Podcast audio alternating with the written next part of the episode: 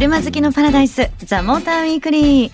皆さん明けましておめでとうございます。藤本由美里です、えー今年も車話満載でお送りしていきます。そしてこの方もよろしくお願いします。高橋明さん。明けましておめでとうございます。よろしくお願いします。よろしくお願いします。新年ですね。はい、第1回目の、はい。まあ、放送ということで、うん。恒例のですねうん。今年の抱負を 今年の抱負、はいやりたいなと思うんですけど、はい。まずは高橋さんから今年はどんな年にしたいですか？僕はもうずっと例年通り血液サラサラ。尿酸値を下げろこれを目標に毎年頑張ってます。もう抱負というか もうするべきことですよね。わかる。健康第一。はい、ね大事ですね。はい、はい。そう私もなんかね、うん。そういうのも思ったんですけどうん、今年は私あののんびり行くのんびり行く。にしようかなと思って今以上に？いい今以上に。今以上にうん。あまり仕事しすぎない、な言ってみたい。なんかすごいね仕事してる人みたいですよね。これは単なる性格の問題ですからね。あと仕事いっぱはいしたくないタイプなのね。なんかのんびり行こうかなと思ってます。のんびり。うん。なんかあとはこう一人でいる時間を減らす。幸せになる 大丈夫かよ大丈夫かな？新年一発目からそれ？抱負がぶれまくってます。ね皆さんは今年どんなね抱負を立てられたんでしょうか？ぜひねそんなのもメッセージで教えてもらえたら嬉しいなと思います。ザ・モーターウィークリー今日は2019年の1回目の放送ということでスペシャルなゲストの方が来てくださいます。はい。ゲストにはボルボカージャパン株式会社代表取締役社長木村隆之さんです。なるほど。ははい。いということで今日はですねボルボに迫っていきたいなと思ってますので皆さんぜひ楽しみにしていてください。The Motor Weekly. さあ2019年1回目です。ザ・モーターウィークリー。ゲストはこんな豪華な方来てくださいました。ボルボカージャパン株式会社代表取締役社長木村隆之さんです木村社長よろしくお願いいたしよろますしくお願いし明ます。けましておめでとうございますおめでとうございます。いや、ザ・モーターウィークリーすごい番組になりましたね。社長さんですからねね 来てくださるという。あの、まずは改めましてなんですが、XC40 日本カーブザイヤー受賞おめでとうございます。ありがとうございます。いやーあの実は番組では受賞後にあのインタビューを取らせていただきまして、そちらをオンエアさせていただいたんですけど改めてあのもう一度受賞の感想を聞かせていただいてもいいですか？そうですね。本当にあの XC60 昨年に続いて2年連続受賞させていただいたということで、ボルボのブランド全体のこう認知が上がったということで、XC40 のみならずブランド全体にとって本当に素晴らしい、えー受賞させていただいたということで本当にありありがたく思ってます。はい、あの XC602017 年にね日本カーブザイヤー受賞されましたけどあのその時に木村社長がインタビューで「いやまさか取れるとは思わなかった」はい。なんておっしゃってましたけど、ええええ。もう今回は結構おいけるんじゃないかみたいな。そうですね。でも今回は結構あの狙ってたところもあるんですけども、まずはあのインポートの中で一番になりたいということで、いろんな選考委員の方にこうアピールさせていただいて、1年目の XC60 の時はですね、まだ XC60 一度もこう乗っていただかずに最終投票になった方とかいらっしゃったんですけども、今回はほぼ全員乗っていただいたんじゃないかな選考委員の方に XC40。で皆さんからたくさん点数をいただいてということでボルボを広く知っていただいて、えーできれば上の方に行きたいという意味では本当に狙い通りだったと思います。うんはい、あのね選考員の皆さんジャーナリストさんとかうん。車関係者、詳しい方々、はい。その皆さんたちが本当にこうみんながいい車だねっていうふうにねなんかおっしゃってたっていうのを聞きました。そうね。あの、うん。実は先週あの年末の最終回の放送で、はい。日本カーブザイヤーのはい。実行委員長の荒川さんゲストに出ていただいてカーブザイヤーの話をしたんですね。はいはい。でそこでやっぱり荒川さんからあの、まあ、XC40 に関してはその日本のサイズに合ったねあのボディサイズ、ええ。それからカジュアルかつスポーティーなデザインそれとその、えーまあ、ハイセンスなインテリアデザイン。それでいてこう走っていて楽しいという、はいはそういうところが受賞の評価というような話をされたんですよ。け足すことないぐらいあのちゃんと荒川委員長にもこう伝わってて 売りのポイントが。嬉しい限りですね。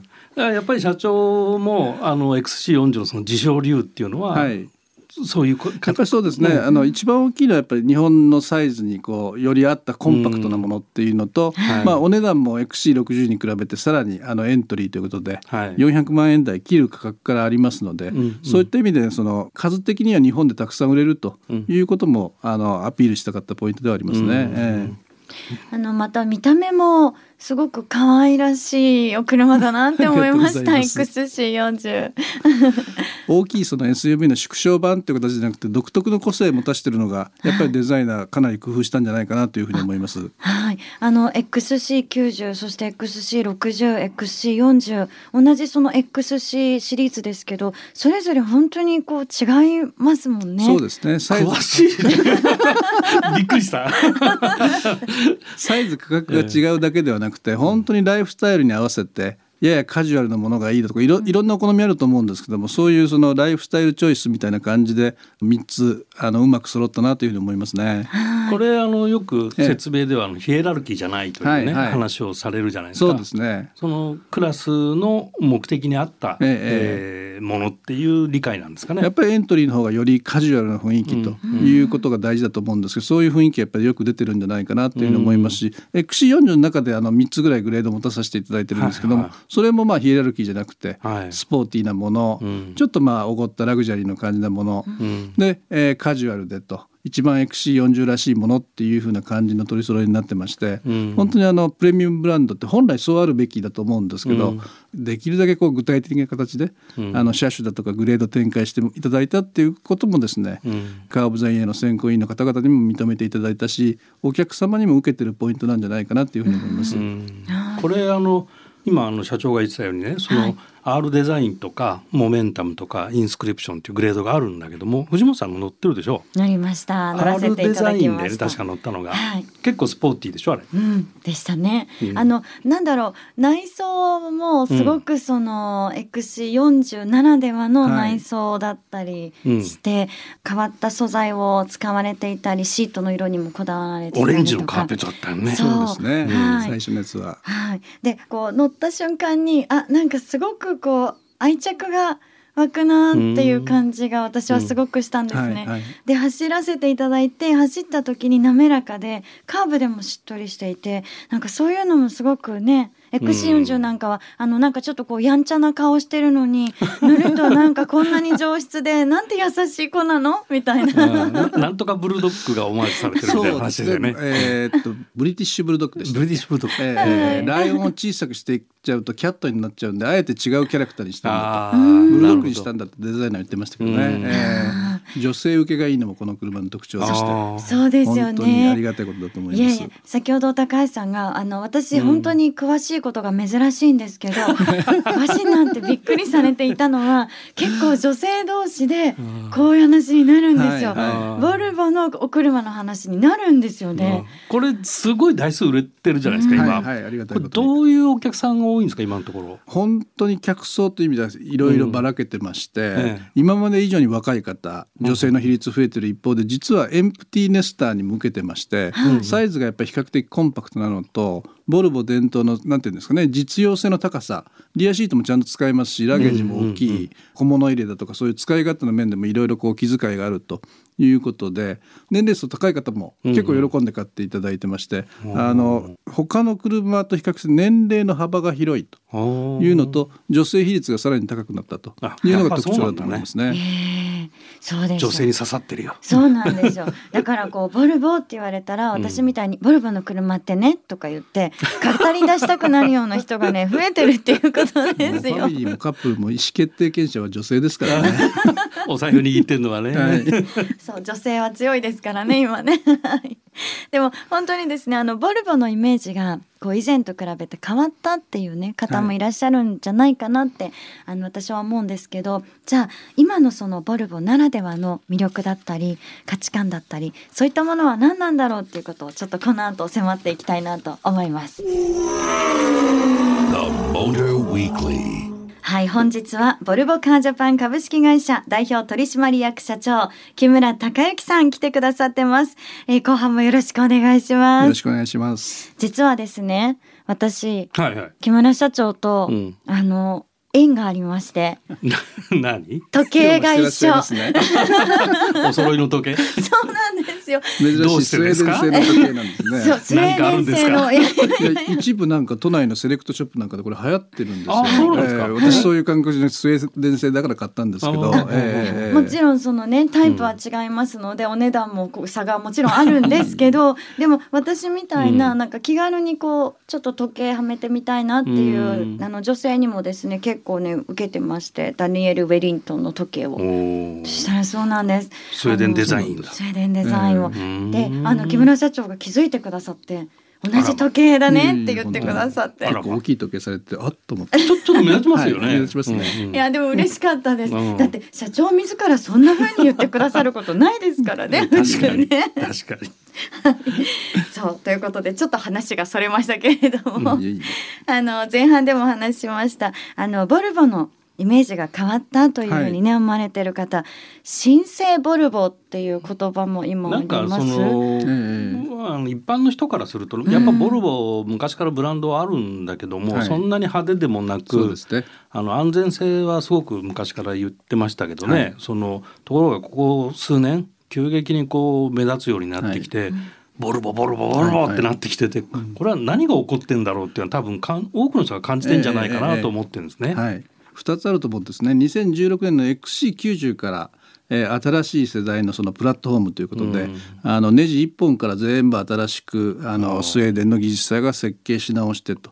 投資としては110億ドルもかけて、すべて新しく作ったということがまず一つ聞いてて、110億ドルっていうといくら、1 1兆兆円3000億円ぐらいですか。はうんすごいですよね。これはもう研究開発だけでなくてあの生産の設備投資とか全て入ってるとは思いますけども、本当にこう全てを新しくするんだという大きなプロジェクトで、うん。それがやっぱりあのもう一つはデザインにも影響を与えてると、デザインの自由度がすごい上がったというふうに言われてるんですけども、うんうん。あのデザインの自由度だけではなくて本当にそのスウェーデンらしさみたいなものを車のデザイン外装内装でどう表現していくかということがかなり徹底的に突き詰められたと。うんうんでしかもデザイナーのチーム見るとスウェーデン人だけではなくてどちらかというとそのスウェーデン以外の人もたくさん入っててインターナショナルのチームなんですね。な。るほど。日本でもそうだと思うんですけど日本らしさみたいなものをこう日本人ばっかりで議論しててもこう、うんあの煮詰まってしまうと、いろいろその他のヨーロッパ人とか欧米人とかいろんなその人種の人から見て本当にスウェーデンらしさって何なのかと。うん。いうふうに議論していきながらこういろいろ造形に落としていくと本当にあの我々が見てもこうスウェーデンらしいなというデザインになるのかなというふうに思うんですけどねそれで全部あの新しいプラットフォームで新しいデザインで一からやり直したということが一番大きいんじゃないかなというふうに思います。まあ確かにそう日本人だけでやってると日本人同士だと当たり前で通り過ぎちゃうことはいがはい。あって、日本らしさに気づかないっていうことも多分あるでしょうだかからスウェーデンの。人も毎日毎日暮らしてるスウェーデンの環境が当たり前なんでなかなか スウェーデンらしいデザインと言われてもですね。あの難しいんだと思う。そうやっぱりインターナショナルのチームで議論すると、お国らしさみたいなものがうまくこうなんていうのかな抽出されるというのが確か分かるに例だと思いますね。海外にね行った時に海外の人と話をして、日本ってこうなんだよねって言われることあったりしますもんね、うん。自分たちは気がつかないけど、日本人は一回駐在すると日本の歴史とかすごい勉強するんですよ。わかります。その気持ち日本のこと知らないかっていうね。そう。そうですよね。そこに気づかされたりするよね。同。じだと思いますね。なるほど。確かにうんでもねやっぱりそのスウェーデンらしさっていうのがとっても気になるんですけど、こうスウェーデンらしさっていうのは人の気質だったりとか、はいはい。こう文化だったりとかそしてどんなものが？スウェーデン人ってどんな感じなんですかね？ヨーロッパ人の中で一番こう日本人と気が合うんじゃないですかね。えーやっぱり控えめだったりですね、はい割とまあもちろん西洋の人ですから自立は重んじるんですけど、こううん。連帯の精神があったり、うん。意外と本音と建前があったり、話してて一番日本人に近いなというメンタリティーは。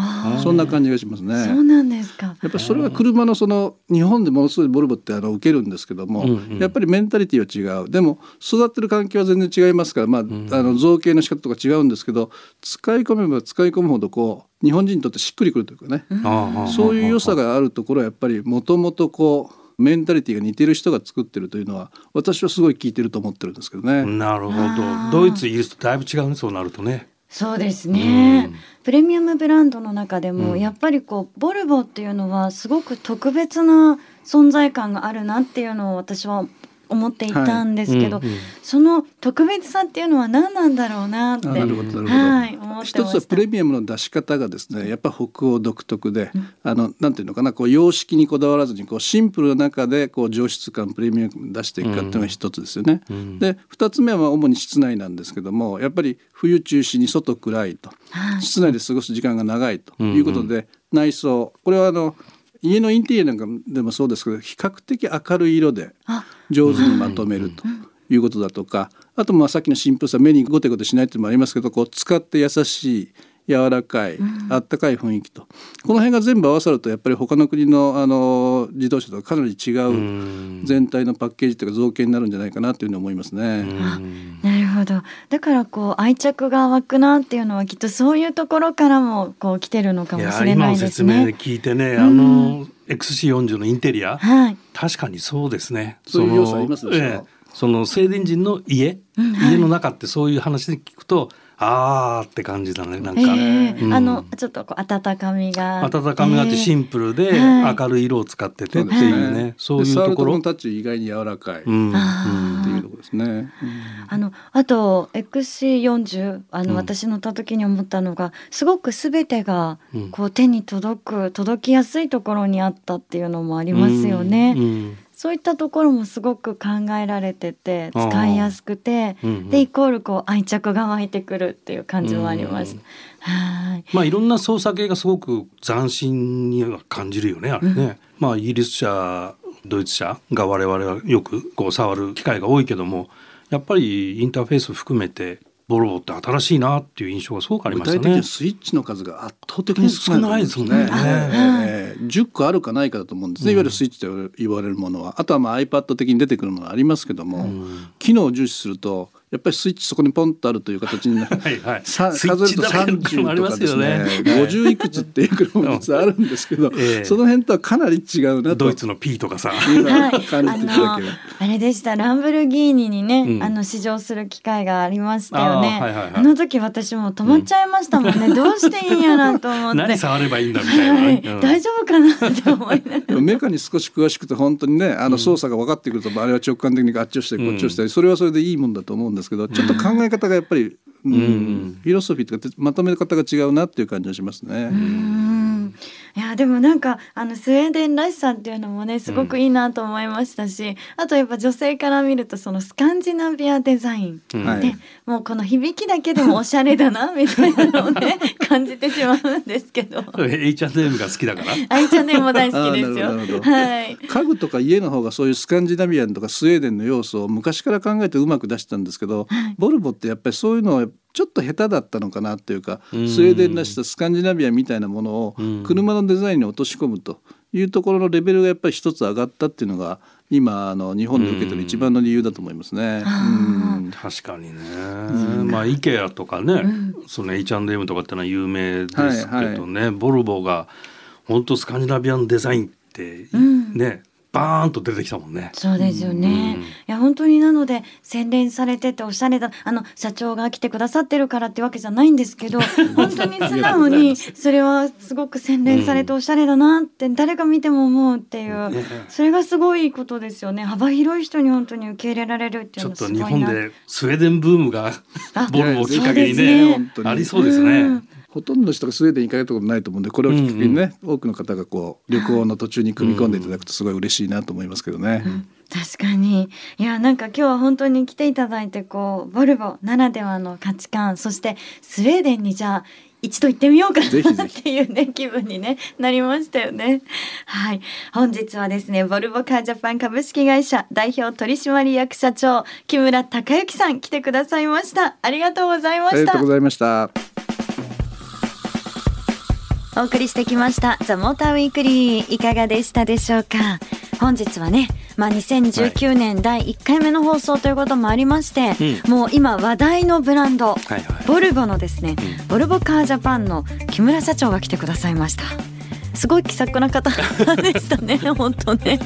そう。ねううん。ん。なんかね社長さんいらっしゃるっていうので緊張してた部分はあったんですけど、うん。すごくこう分かりやすく教えていただいて、そうねうん。あだからそうかボルボって人気があるんだなっていうふうにね思いました。えだから ボルボが人気あるの？よくわからないけど。いやお話をか多分30分ね聞いてくださった人は、う、うんんうんって言ってくださってるはず。はいはい。別に今カットしたわけじゃないですよ。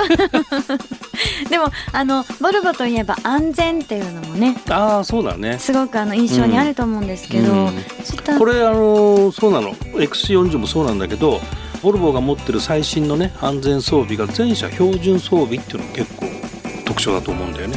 オプションじゃない。はいはい。もう標準でついてる。すごいですそういうところのこだわりがすごくやっぱあるとメーカーだよね。うん。そのもともと持っているいいものに対しては変えずに、うんうんでそこからさらにこう新しいものをねうん。作っていくっていう。はいはなんかすごいかっこいいなと思いました。い、そうだね。ううんん。で実はですねはい。あの今日はですねプレゼントがありますはい。ボルボのうん。卓上カレンダーあこちらをはい3名様にプレゼントしたいと思いますはいうん。木村社長からいただきました本当？社長が持ってくれた？いえあの袋で広報の方がいただきました でもすっごい素敵なカレンダーでうん。これクラシックモデルズって書いてあるんですけどほうほうこれ高橋さんがなんかわかるような感じあーでも240とか？240私もわかりますうん。850エステートとか？うんね、であのカレンダーにですねイラストが書いてあって車の、で写真もしっかりと入ってるんですけど、うんそれがまた場所場所でね、うんうんうん。240と雪のシーンがあったりとかまあ季節感ちゃんと季出てるのね節感が。ちゃんとあったり、うんすごくねこれ飾ってもおしゃれだと思いますよ。あなんか全然知らないのもあるな。あ本当ですか、うんこのほらこれアマゾンってやつですか、うんあの色がすごくアマゾンブルーだね。いやーこういうふうに話題になりますうんね。うん。いいねこれね。これいいな、これは何？3名様皆さんにあげちゃうよね？はい私も高橋さんももらえません。皆さんゲットしてください。はいそしてそれ以外にも2019年の1回目なのではい。皆さんにカレンダーをプレゼントしたいなと思いまして、はいはい。あ他にもカレンダーあはいるのね。あるんです、えー、本田さんからいただいてます。ホンダの壁掛けカレンダー3名様。はい。そしてホンダのモータースポーツカレンダーを3名様おプレゼントです。でさらにはですねキャデラック卓上カレンダーもお2名様にプレゼントしたいと思います。ちょっと今ねバーッと言っちゃいましたけどまたあの番組のサイトの方にプレゼント載せておきます、カレンダーいっぱいだね。そうなんですね、はい。そうですね。大丈夫かしら？2019年1回目から。一回目神々で。1回目からカミカミですけど今年も気合を入れてはい。頑張ってはい。楽しい車話を皆さんと一緒にしていけたらなと思ってますのでよろしくお願いしますボケは大事ですよ。はいそれも頑張ります頑張りますなのかって感じですけどねえそして今年もメールをお待ちしてますメールアドレスは tm アットマーク fm 横浜 .jp ザモーターの頭文字 tm に続いてアットマーク fm 横浜 .jp でお待ちしてます。あのカレンダー欲しいっていうのもねこちらから送ってくださいね。